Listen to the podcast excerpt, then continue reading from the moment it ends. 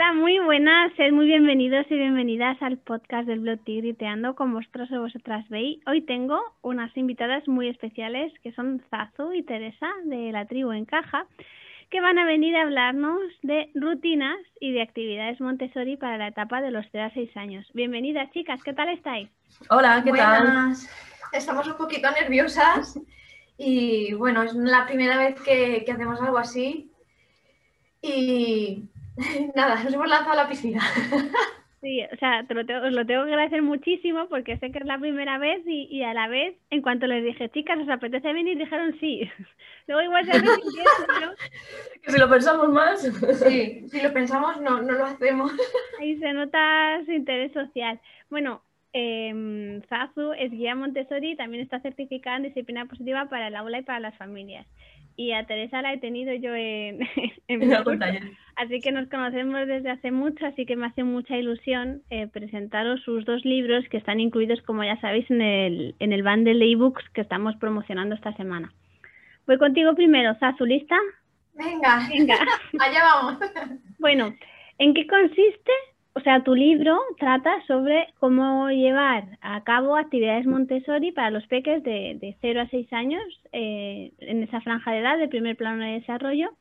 Actividades muy bien, muy bien secuenciadas, muy bien explicadas, con todos los pasos. O sea, son auténticas casi presentaciones de la actividad, no es una frasecita, no, no, es prácticamente una presentación. ¿Y en qué consiste una actividad Montessori?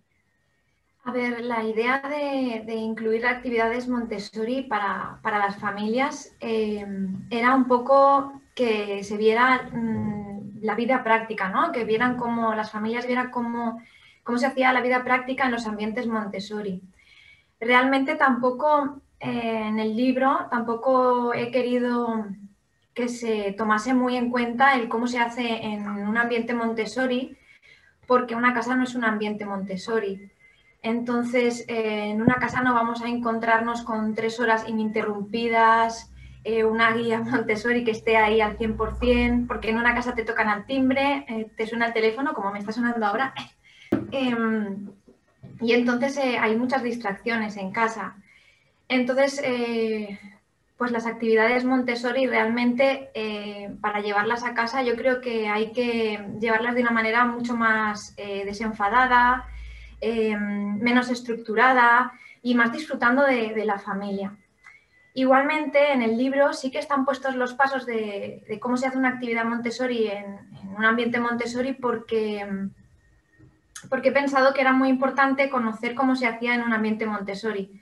Pero no para que nos exijamos hacerla de esa manera, sino realmente para que podamos ver eh, los pasos y disfrutar de, la flexibilidad, ¿no? Porque a veces es como mucha estructura, pensamos que hay mucha estructura y, exigimos al niño esa estructura y también a nosotros mismos esa estructura.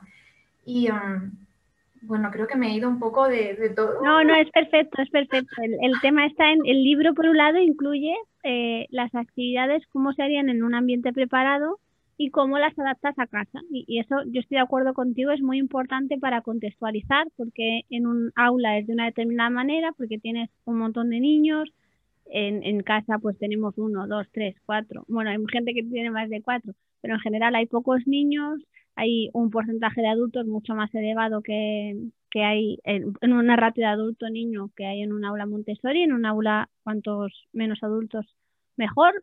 Bueno, igual los, pequeñitos no tanto, pero los de 3, 6 igual ya no son tan necesarios, tantos adultos.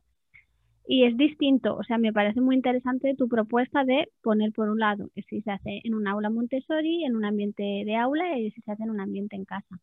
Así que, bueno, yo creo que ha respondido perfecto a la pregunta, Sasu. Muchas gracias. A ti. Y cómo, o sea, cómo, cómo vuestro libro, el de, el de actividades, puede ayudar a las personas. O sea, ya hemos hablado de bajar la exigencia, de no tiene que ser así, sino disfrutar. Pero ¿cómo puede ser un impulso para ellos?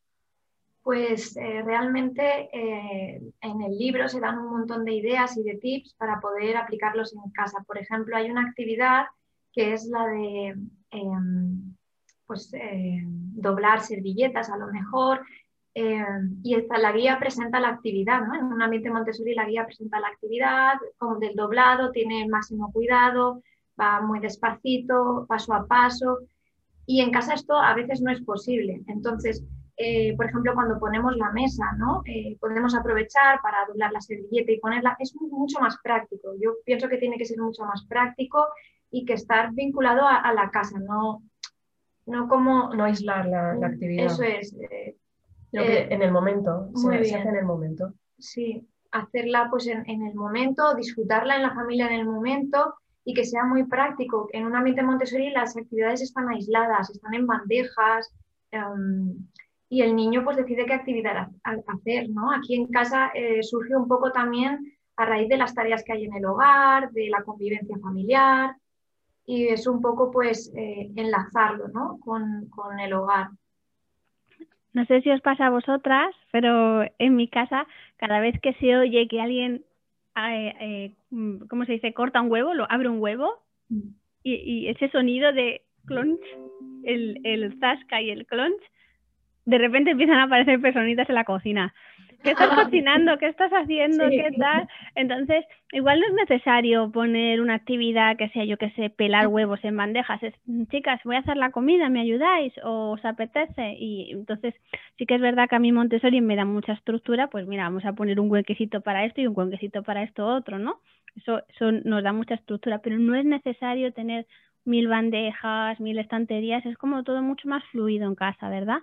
Claro, además eh, lo que comentas de la estructura, por ejemplo, en, casa lo que podemos hacer es preparar el ambiente, ¿no? Por ejemplo, eh, lo típico, yo con la mudanza, eh, el peque me ha estado pidiendo agua y lo que, o sea, lo que hace el tener el agua cerca. Y yo decía, madre mía, ¿cómo estoy notando que no tengo el ambiente preparado? O sea, que es que no lo teníamos. Entonces era como, todo era, y me das esto y no alcanzaba algo y tenerlo preparado, una mesita baja con los, pues eso, comida o, el agua para que pueda servirse, siempre eh, ayuda. Me pasó igual cuando nos mudamos a esta casa, ya no es que no estuviera la cocina preparada, es que no había cocina, porque la montamos nosotros de Ikea, ¿no? Y, y eso pues se eternizó. Y fueron semanas, no recuerdo, horribles. Y yo solo pensaba, jo, es que cómo tiene que ser una familia que no tenga integrado eh, Montessori en este sentido, no de torre rosa ni de, ni, ni de mucho material, sino de integrarles en las tareas y que puedan ser autónomos gracias al ambiente preparado, es que tiene que haber muchos más conflictos, porque es que si en una, una mañana no escuchaba a mamá 37 veces no lo escuchaba ninguna y todas, o sea, todas esas veces era porque me pedían algo que podían haber hecho ya solas si hubieran tenido el ambiente preparado. Así que igual que va antes, el huevo o la gallina, el ambiente preparado o las actividades, Sasu. ya verás que es que se, sienten como perdidos, como desvinculados, es, es el caos absoluto. Sí, nosotros ahora todavía, o sea, estamos en, casa de, un familiar viviendo porque, claro, eh, estamos haciendo también la cocina de IKEA, como tú dices, y eh, parece esto la historia interminable y, y es lo que, lo que tú estabas comentando, que es súper difícil a la hora de, pues tú quieres estructurarlo un poquito, pero claro, tampoco estás en tu casa, es complicado. Y... También estuvimos un mes en casa de mi suegra en, en, ese intervalo de entre que nos dieron las llaves y que no. Y madre, Ahí yo. amor hermoso. Eh, fue duro, ¿eh? Fue duro. Todo mi ánimo y por favor que alguien vaya a casa de esta a ayudar a montar. Si yo no estoy tan lejos, íbamos mil damos una mano porque es un infierno. Ay, mira, hoy, hoy es día de ataque de risas, ¿veis? Eh, te lo voy a contar, bueno, si puedo. Claro que sí. Resulta que eh, querido, he querido llamar a la de correos porque eh, teníamos que enviar unas cosas y bueno, ha habido ahí un, pequeño contratiempo. Y la he llamado y cuando me coge el teléfono me dice, dice, perdona, es que me estoy haciendo el zumo, luego te llamo. Y yo, ah, vale, vale, pues, pues vale. Y entonces se ha dado cuenta de que, de que la persona que se lo estaba diciendo no era la que ella creía.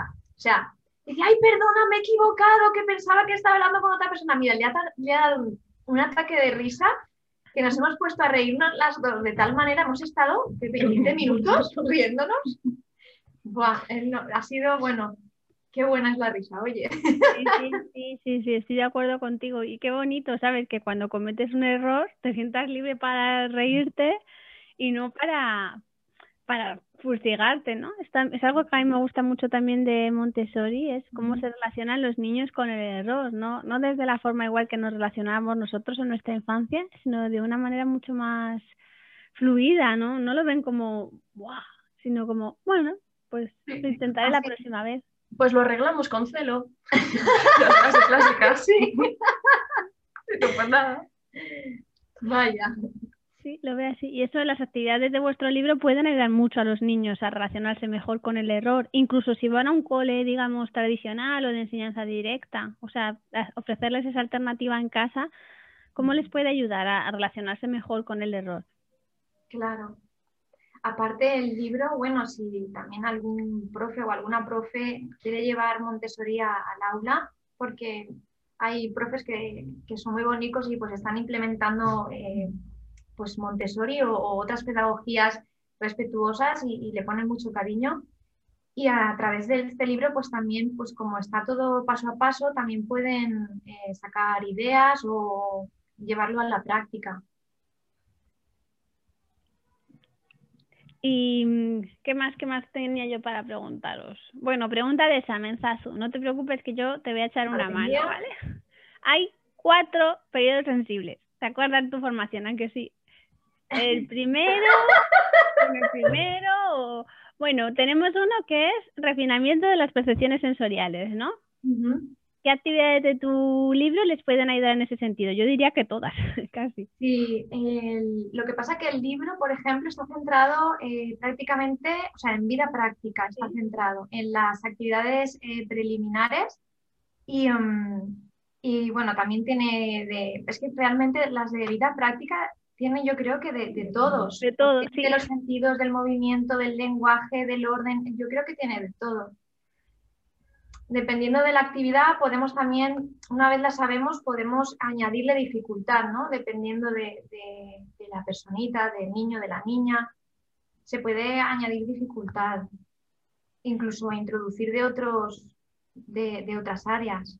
Sí, lo veo como tú. Y además que no todos los peques son iguales yo tengo una que le encanta cocinar y otra que le encanta comer, entonces se combinan muy bien, ¿no? Complementan.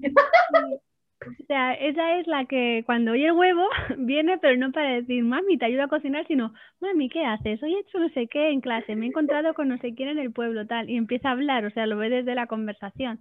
Es decir, que aunque no hagas la actividad, cuando se produce la conexión, con eso ya sirve, ¿verdad? Claro, hay, hay vínculo, ¿no? Es, quiere, va allí porque sabe que puede estar ese ratito contigo a lo mejor hablando y, claro. Sí, sí, sí, o sea, lo de cocinar es como, no, pero porque no le gusta, que también yo creo que es algo muy importante poner sobre la mesa, porque hay veces que decimos, bueno, es que los niños en Montessori cocinan y tal, no sé qué, bueno, lo ah. hacen si quieren, si quieren, es su libre elección, si quieren, pueden, porque les vamos a adaptar todo para que así sea. Y si no quieren, pues lo respetamos, porque tendrán un millón de potencialidades además, ¿verdad? ¿Cómo lo veis vosotras? Eh, yo lo veo tal como lo dices, porque de hecho en casa, por ejemplo, el peque muchas veces me dice, mamá, tú haces la comida y yo pongo la mesa, porque a él realmente no, no es que le llame la atención cocinar. ¿Que hay que cortar algo? Pues eso sí, lo de cortar, eso sí. Eh, pero cocinar, no. Y lo del huevo, pues también, si hay que hacer huevos, él sí que se presta. Pero así como algo que le guste para entrar y no, él prefiere poner la mesa o, o no sé, hacer otras cosas que él pueda contribuir que no sea cocinar. Sí, eso sí. A Emma, que es la que os digo que no le gusta mucho, pero lo que le encanta es, o sea, es, vamos a hacer albóndigas, ¿no? Entonces, mientras está haciendo la albóndiga, pues está hablando, tal, no sé qué. Pero cocinar sola, igual como le gusta a mi hija mayor, Abril, eso no. O sea, lo que le gusta es reunirse alrededor de la comida, sea para cocinarla o para comerla. Es como muy sociable y... Mira, pues si me ha recordado al mío también, es como, eh, igual es eso también, ¿eh? El que le gusta charlar también. Sí. O sea, eso de estar ahí concentrado cada uno en lo suyo, eso no, pero si estamos hablando, me encanta, me encanta hablar. Bueno, ya la conoces, ¿estás? Sí, sí, qué bonita. Estuvo jugando también con, con, eh, con mi peque. Sí, sí. Mm. Súper sociable, Emma. Y también es muy sensible, es las dos cosas. Es una persona altamente sensible, pero extrovertida. Entonces, bueno, tiene su reto a, aquel. ¿eh? Ostras, pues el mío también es de, de los dos también, el pequeño. Pues en el directo que grabé ayer con Bea de Soy una mamá valiente, que como también está en el band, la entrevisté ayer. La vi, la he visto. Un ratito, sí, porque el, está guay y el directo que hablamos también un poquito de eso. No estaba pensado hablar de eso, pero surgieron en las preguntas y la verdad que, que explicó cosas muy interesantes, así que luego os lo escucháis si queréis, mientras estáis ahí montando muebles. Sí, la verdad es que ayer vi un trocito y, quiero terminar de verlo porque me pareció súper chula y muy interesante, la verdad. Que no la conocía y mira, estas cosas de, viene súper bien porque conoces a otras personas y me gustó mucho conocerlas, la verdad. Bea, ¿verdad? Sí, Bea, sí, sí, tiene cinco peques y los dos pares de gemelos. Es que para mí es maravillosa cuando le dije a Abril, oye, ¿quién has entrevistado? Y le dije, a ver, es una chica que tiene tal. Y cuando le dije, tiene una hija mayor y luego tiene dos padres de gemelos, me miró así como, en plan, qué Sin embargo, Emma, ¡hola, qué suerte! O sea, cada una lo vio. Claro. Pero para ella era como en plan, se imaginaba teniendo dos pares de hermanas gemelas. dos Lolas o dos Vegas. Se muere, se muere. Bueno, vamos a reorientar porque me quedo con la parte de periodo sensible de orden, porque muchas personas piensan que esto del periodo sensible de orden es que nuestros hijos ordenen los juguetes. wow.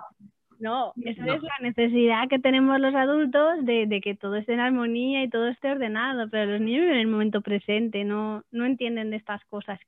¿Cómo veis vosotras que es el periodo sensible del orden para los peques?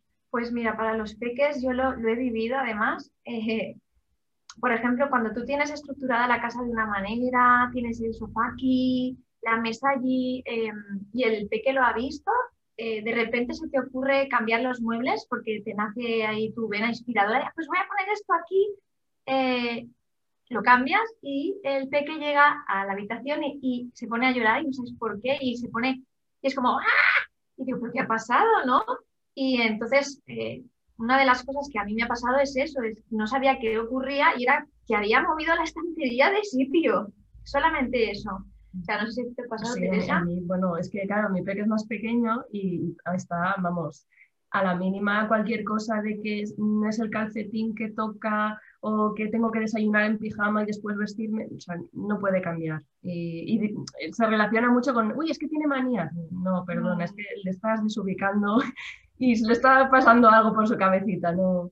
entonces el periodo de sensible del orden realmente eh, no es como los adultos lo percibimos, ¿no? El, que yo pongo esto aquí y tiene, oh, tiene que recoger los juguetes cuando, cuando termina de jugar. No, es el orden, es un orden estructural en el que el niño se siente seguro, ¿no? En el que cuando algo cambia em, en su día a día, eh, le hace sensible a eso y, pues dice, ¿qué pasa aquí? ¿no? y, esa manera de qué pasa aquí, su manera de comunicarlo, pues a lo mejor es a través de, pues, del llanto o del grito o de, porque es, es como que, no sé, mm, como cuando tú te estructuras las cosas a lo mejor en tu día a día y de repente llega un imprevisto, ¿no? Y dices, jolines, ¿qué pasa? Pues ellos lo viven como más fuerte, más, más intenso, como que yo, yo me lo imagino como en plan, mi mundo se desmorona, ¿no? O sea, imaginar que os levantéis mañana y el sol deja de ser amarillo para ser negro o violeta o yo qué sé. Eso te produciría mucha incomodidad y, miedo. De hecho, hay muchas leyendas de estas ancestrales relacionadas con los eclipses, ¿no? Y pues esas personas que no tenían el conocimiento se asustaban, yo lo veo igual. Y a mí me pasó en el confinamiento, eh, bueno, cuando empezamos a salir con las mascarillas que un día no encontraba la mía, yo tenía que salir y le dije, Miguel, ¿me prestas la tuya? Y Lola empezó a gritar que no, que no, que le devolviera la mascarilla a su padre, que era de su padre y que era de su padre. Y cuando, y cuando ya se la devolví, dijo, gracias. Eh, o sea, ya lo veía como un crimen, ¿no? Como quitando algo que ya forma parte de él. Y también hace poco me pasó con unos rotus que los había estado usando y, se habían quedado como las tapas de, pues la del rojo con el verde o algo así. Y entonces lo miró, se acercó, me la cambió de sitio y dijo como, ah", en plan, ¿qué crimen estás haciendo? Se, me, se acercó, lo cambió y me dice, toma mami, ya está. O sea, en plan, ya está, ya te he solucionado yo tu problema. Y fue súper bonito, porque claro, muchas, muchas personas pueden decir, jo, es que eso es una manía, es un capricho. Y no, o sea, realmente ahí hay mucho interés social, si nos lo llamamos también ADP, es una voluntad de pertenecer y de contribuir y de, jo, si las tapas tienen que estar en este orden, ¿por qué las quitas? Pero no te preocupes que yo te lo soluciono, ¿no? Es súper bonito y si les dejáramos participar, jo, qué bonito sería. Y eso me, me ayuda también a enlazar ahora con, con el contenido que queríamos ver de, sobre vuestro libro de rutinas, porque creo que la gente tiene como una mirada muy estricta y, muy em, controladora de, lo que es una rutina, ¿no? Entonces es muy difícil que los niños se involucren en esas rutinas si no les hemos dado pie a construirlas juntos, ¿verdad? ¿Cómo lo veis vosotras, Teresa? Pues precisamente estábamos antes comentando lo que tiene su parte de como de estructura, pero estructura mental del niño y que se, se construye con el niño, pues es una maravilla y a la vez eh, lo, que proponen, lo que proponemos en el, en el, libro es una serie de juegos para jugar a las rutinas. O sea, que no, no, queremos que se vean las rutinas como este es el calendario, ya hecho, hecho, no, sino que más que participen y entre todos, pues construir la rutina. No, sé si quieres añadir Sí, eh, a ver, dentro del de, ebook también damos un montón de, de consejos y de tips porque a veces no solamente está a lo mejor en, presentar una imagen, sino también en, anticiparnos, ¿no? En, por ejemplo, hacer una reunión familiar, que es lo que comentaba Teresa, y, ver cuáles son nuestras necesidades familiares, el ponerlas en común y a partir de ahí construir nuestra rutina familiar. Que bueno, que, decidimos llevarla a cabo durante una semana y resulta que no funciona, pues eh, volvemos a hablarlo. Pero no, no hay castigos, no hay premios, eh, no hay, no sé cómo se llama, insignias. Los recompensas, ¿no? Las eh, eh, premios, pegatinas, insignias. No, no hay realmente nada más que, el hecho de la autodisciplina, ¿no? El, responsabilizarnos de, a nivel familiar, no solo los niños, porque cuando hablamos de rutinas o de tarjetas de rutinas es como que siempre va la mirada al niño y a los adultos y a las personas adultas también nos puede servir. Y es básicamente eso. Sí. Mira, yo os cuento si queréis cómo las uso. En mi casa no se usan así, o sea, de una forma como muy extensa porque somos bastante poco rutinarios. Pero cuando queremos introducir una rutina nueva, sobre todo igual en septiembre. Vega, es que estoy haciendo una entrevista. ¿Quieres decir hola?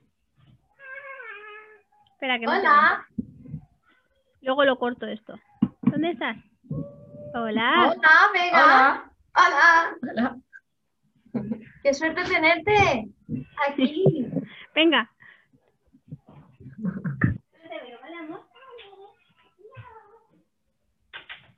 Perdona, chicas. Tranquila. Tranquila. Tengo un chisme de esto, ¿sabéis lo que es? A ver. Es para trancar la puerta. Ah, la puerta. Pero se me olvidado poner.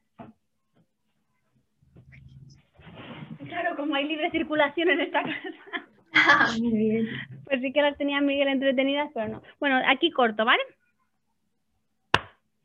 Si queréis os cuento cómo hacemos nosotras el tema de las rutinas, porque no es algo diario, sino que las utilizamos cuando vamos a introducir como, como un cambio, ¿no? Por ejemplo, en septiembre, pues nos reunimos dijimos, oye, ¿cómo vamos a hacer ahora esto? Y en verano igual, y en vacaciones igual. Y entonces utilizo vuestras tarjetas, las, las primeras que hiciste, Teresa, eh, Zazu, porque es que eran muy bonitas.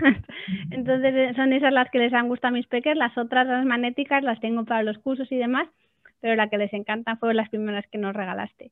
Y entonces nos ponemos de acuerdo y establecemos como el orden, lo ponemos ahí y cuando eso ya está ya integrado, pues ya fluye. Y normalmente tenemos una para las mañanas y otra para las noches. El día pues fluye más o menos.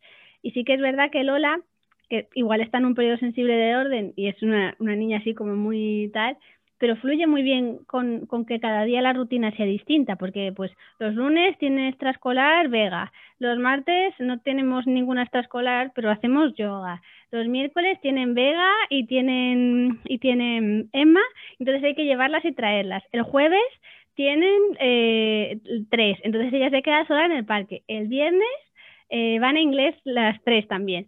Y entonces ella también se queda sola jugando con su padre. Y el fin de semana, pues, pues, pues fluye, ¿no? Pero ella no lo percibe como, como un descontrol, sino como, lo tiene como muy integrado que cada día de la semana hacemos una cosa. Lo que sí que es verdad que la rutina de la noche es un poco la que es así un poco más estricta, que, mm, bueno, esto de estricta en mi casa, somos un poco hippies, ya lo sabéis, pero sí que es verdad que no hay una hora para irse a dormir, pero sí hay una hora en la que se bajan luces, que ya no se puede jugar, bueno, se puede jugar en plan legos, se pueden coger unos libros y poner pegatinas, ahora están mucho componiendo pegatinas y a nosotros la rutina de la noche nos dura un par de horas, ¿eh? Os lo digo que, pero la disfrutamos un montón y incluye mm, desde un masajito hasta cosquillitas, hasta dos toneladas de cuentos, hasta una meditación, es, es muy larga, ¿eh? Entonces eso es lo que nos funciona a nosotros, eh, invertir mucho tiempo en la hora de la rutina porque baja, como son todas muy, sobre todo las valles son altamente sensibles y las pequeñas son muy pequeñas, cuesta mucho bajar toda esa energía. Entonces nuestra forma es hacerlo así pero no tenemos una estructura de primero va al baño, luego el masaje. Bueno, igual es así, ¿no? Pero el resto fluye y ellas lo entienden bien. ¿Cómo lo hacéis vosotras? A ver, realmente la rutina yo la también la percibo como una costumbre, ¿no? Una costumbre a nivel familiar. O sea, te acostumbras, por ejemplo, a levantarte y desayunar todos juntos, ¿no? O, a, o a, pues a ir a inglés o a ir a, Es como una costumbre familiar, ¿no? Eh, nosotras, por ejemplo, eh, yo tengo las, las rutinas las tengo las de imán, porque claro, ahora mismo en, la casa en la que estoy no puedo ahora otra cosa. Em, y entonces eh, la rutina, mi, mi, mi, peque realmente ya las tiene como muy asumidas porque son costumbres familiares. O sea, todos los días solemos hacer lo mismo, tal, y cuando un día nos olvidamos de algo, él siempre nos lo recuerda, incluso, que es lo que, lo que para lo que sirven las tarjetas también, el el ir al expositor y decir, oye, que toca esto. A mí un día mi hijo me dijo, me dice, mamá, que es que te has olvidado de lavarte los dientes. Y, yo era como, y me llevó al expositor y me dijo, mira, para que, me, para que yo viera que me había olvidado, o sea, que era verdad, que él tenía razón. Así que realmente es como un apoyo visual, ¿no? Las, las rutinas que no tiene que ser muy exigente en el sentido de, no, es que toca esto primero, no has hecho esto y tienes que hacerlo. No, es como un recordatorio, ¿no? Y que nos ayuda pues a, apoyarnos, ¿no? Y a decir, em, si algo, por ejemplo, tenemos prisa por ir al cole o no sé, algo así, eh, ¿qué toca ahora en el expositor de rutinas? Es como una invitación en vez de ponte los zapatos o no sé, algo, ¿sabes? Eh, y bueno, con Teresa también lo ha, utilizado de otra forma también, porque cada peque es como diferente, ¿no? Yo lo que he hecho ha sido al, eh, revés, digamos, cuando eh, lo trabajamos a través de un cuento, porque tengo un fan de los cuentos y la literatura en casa, entonces teníamos como el cuento, su cuento, y por la noche leíamos lo que había ocurrido durante el día. Y ya llega un punto que él lo tiene ya como súper asumido y sí que lo hacemos bastante lo mismo y entonces él ya se va como en automático. Y para que peques, pues bueno, estupendo. Y además él también ha llegado a contárselo a sí mismo, el, el cuento Sí. Así que... es pues, como, el cuento es cada que, familia... Claro, lo que hacemos es... Que cada familia utiliza el, el, recurso pues como, pues como lo necesita o como, como va haciendo. No, que quería comentar lo del cuento porque compramos eh, un, pues, no sé cómo se llama, unas de estos de fundas de tarjetas. Un tarjetero. Un tarjetero y, metimos las tarjetas y eso te lo puedes llevar pues a todos lados, ¿no? Y es como, eh, podemos a contar el cuento de, de, pues, del niño, ¿no? Pues de tal, y entonces lo, lo cuentas, ¿no? Por ejemplo, si estás en el parque a lo mejor y te tienes que ir o que suceden cosas de estas de imprevistos o, o que realmente te tienes que ir, pues también se puede utilizar, aunque bueno, ahí también puedes utilizar otras estrategias, como ponerte una alarmita o, no sé, yo por ejemplo utilizo lo de la, lo de la alarma, me va muy bien. nosotros también. Miguel tiene una alarma desde por la mañana hasta que se acuesta, tiene cada, no sé, cada X tiempo tiene una alarma con lo que tiene que hacer en ese momento. Entonces es su forma de organizarse la rutina. Es decir, que esto no es solo para, para adultos, ¿no? Claro. Eh, Yo conozco a una persona que también es Google Calendar. Sí, sí, bueno. Teresa, Teresa también. todos los días sé lo que tengo que hacer gracias a Teresa. es tu agenda, ¿no? sí, sí. Qué No, es bien puesto la aplicación de Google. El Google Calendar. Sí, con, con la cuenta la tenemos las dos compartida, entonces, claro, Titi, nos llega el, el aviso a, a las dos. Es nuestro expositor. sí. Sí, o sea, es, una forma de verlo, ¿no? Que no es algo que sea solo para los niños, sino que es una, una herramienta que puede ayudar a las personas, tenga la edad que tenga. Y fijaos, mm, igual con Abril, que tiene nueve años, ya esto de la rutina ya que le queda grande, ¿no? Pero eh, empezó a ir al dentista porque le pusieron un aparato y tenía que hacer unos ejercicios para fortalecer los músculos de la boca. Y como los odiaba, pues siempre lo retrasaba y al final pues creaba crispación, ¿no? Y ya pues nos sentamos con ella, oye, ¿a ti qué se te ocurre?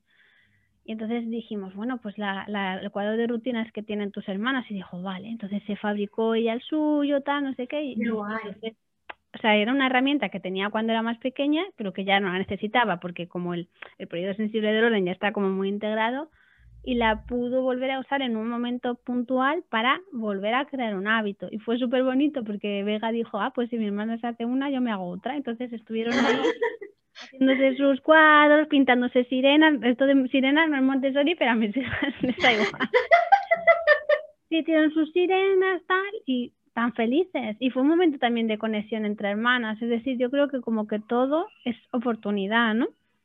Pues sí, la verdad que sí. Además, es que es lo que hablábamos antes también con el libro anterior de, de actividades Montessori, es como que es sacarle, ¿no? Eh, pues eso, el cómo yo, lo llevo yo a casa, que tampoco tiene que ser todo tan rígido, ni tan estructural, ni, ni- es que eso nos lleva a la exigencia, pero de una manera importante, pero no solo a nosotros mismos, a nosotras mismas, sino a nuestras criaturas también. Sin querer, pues les transmitimos esa, esa exigencia. Sí, sí, lo veo como vosotras. Al final los niños yo creo que cuando tienen creatividad hacen cualquier cosa. El otro día se fabricaron unas hadas de mariposa con el periódico este que te dan en el ayuntamiento. Pues nos lo dieron y se hicieron unas alas de mariposa y estaban tan felices. Y claro, coste cero. Y yo creo que si hubieran sido unas alas espectaculares que nos hubieran costado un dineral, se hubieran divertido lo mismo, ¿eh?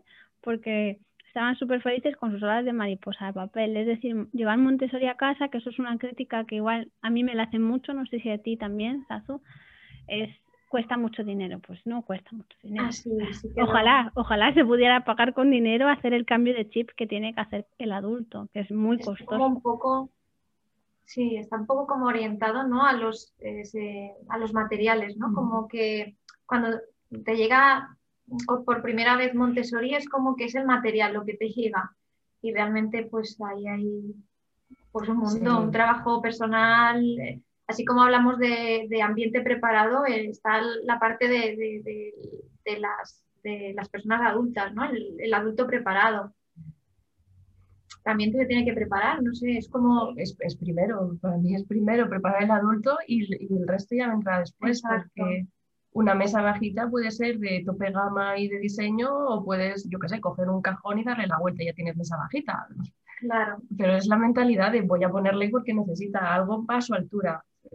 de hecho el primer ambiente preparado que tienen los, los bebés es el vientre materno, que lo tiene todo. O sea, entonces la cuestión es, ¿por qué preparamos el ambiente externo y, y- y no nos preparamos a nosotros mismos? Que nosotros también formamos parte del ambiente, somos el triángulo, ¿no? Somos parte de ese triángulo entre ambiente, materiales y el, el adulto también forma parte de eso. Y no sé vosotras, pero yo creo que al revés no funciona, porque coger y decir, mira, ahora vas a hacer las letras de hija porque yo lo digo, porque tienes cuatro años y es que si no se te pasa el periodo sensible y entonces lo tienes que hacer. No, no tiene- No, No tiene de- sentido. De hecho, es como, no sé, es como, le quita todo, o sea, es que ya no, no, no tiene esa parte, es como el niño deja de, de gustarle eso, ya no quiere esas letras porque le estás obligando y, y, no sé, quita toda la magia también a, a todo esto.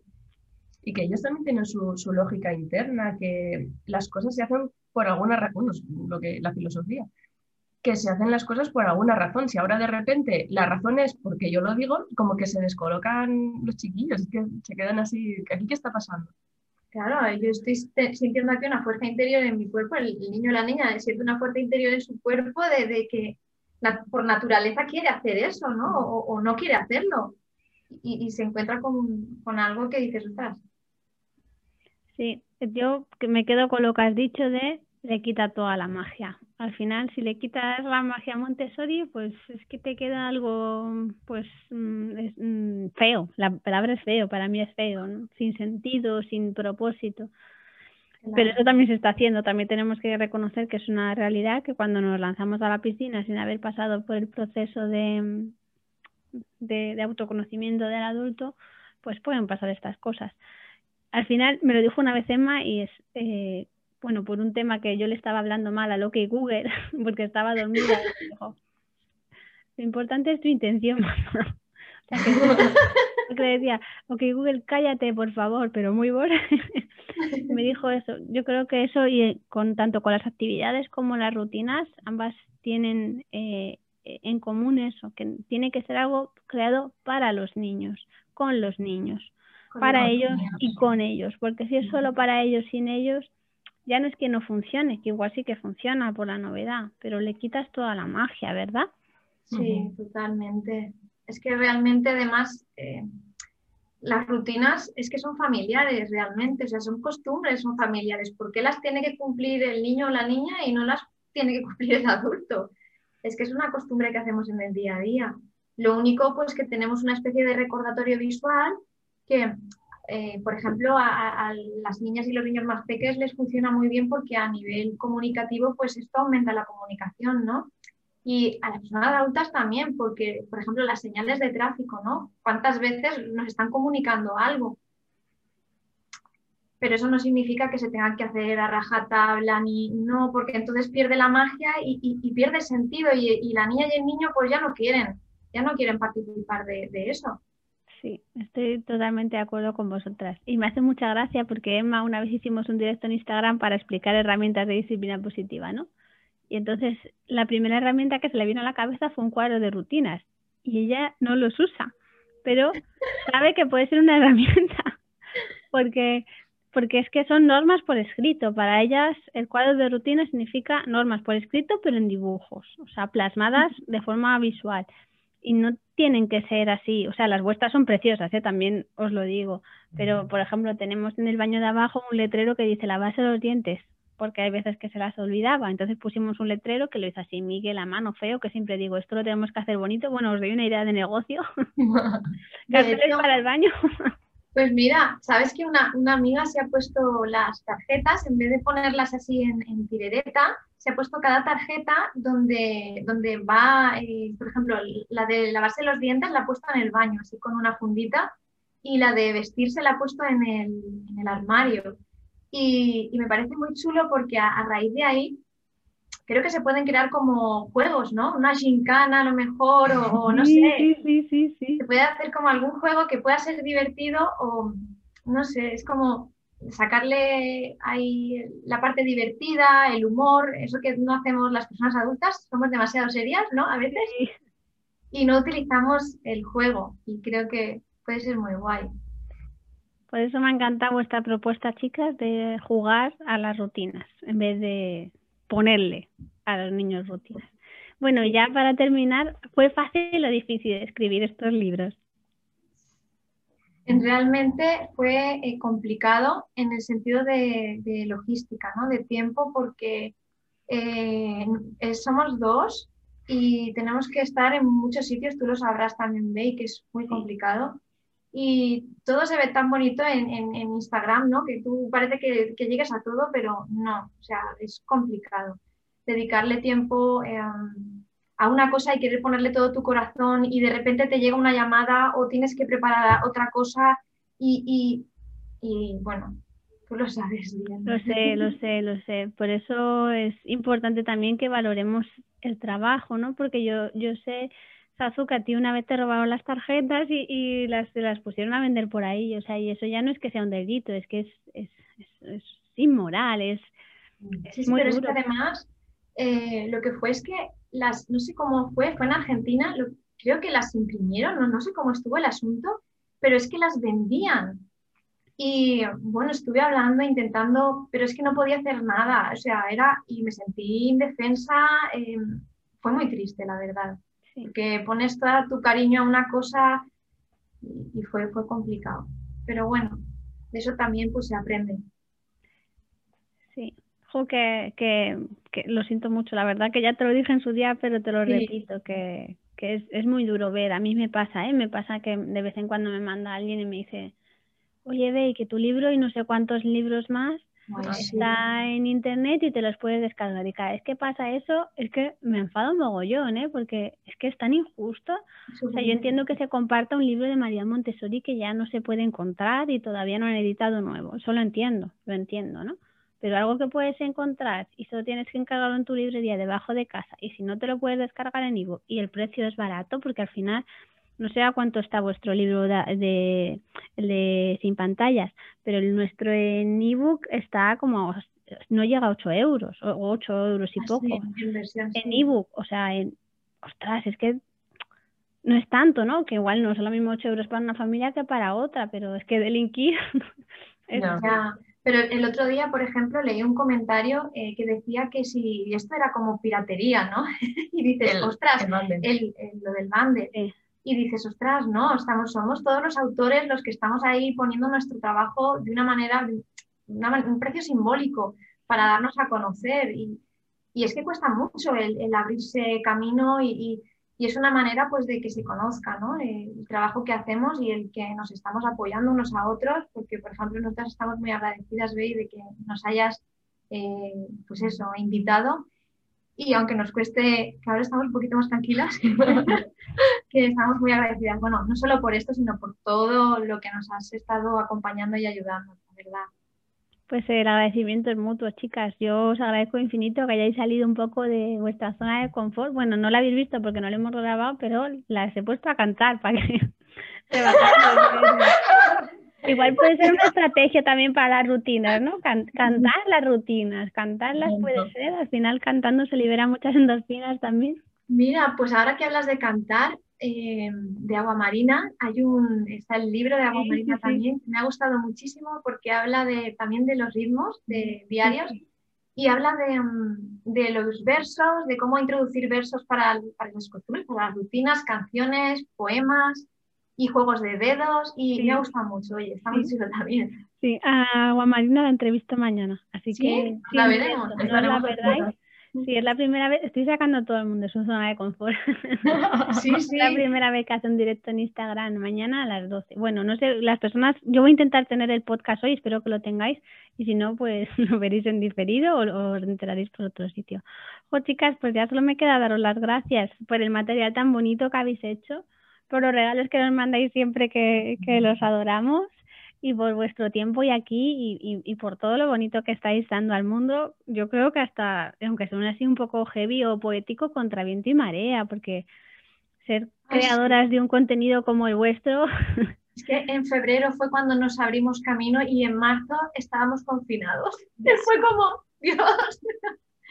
Ay, gracias, Rey. Pues muchas gracias a ti. Un placer, chicas. Muchas gracias. Nada, pues ya os tengo que despedir y os mando un beso muy, muy grande. Gracias por estar aquí y para las personas que nos estáis escuchando.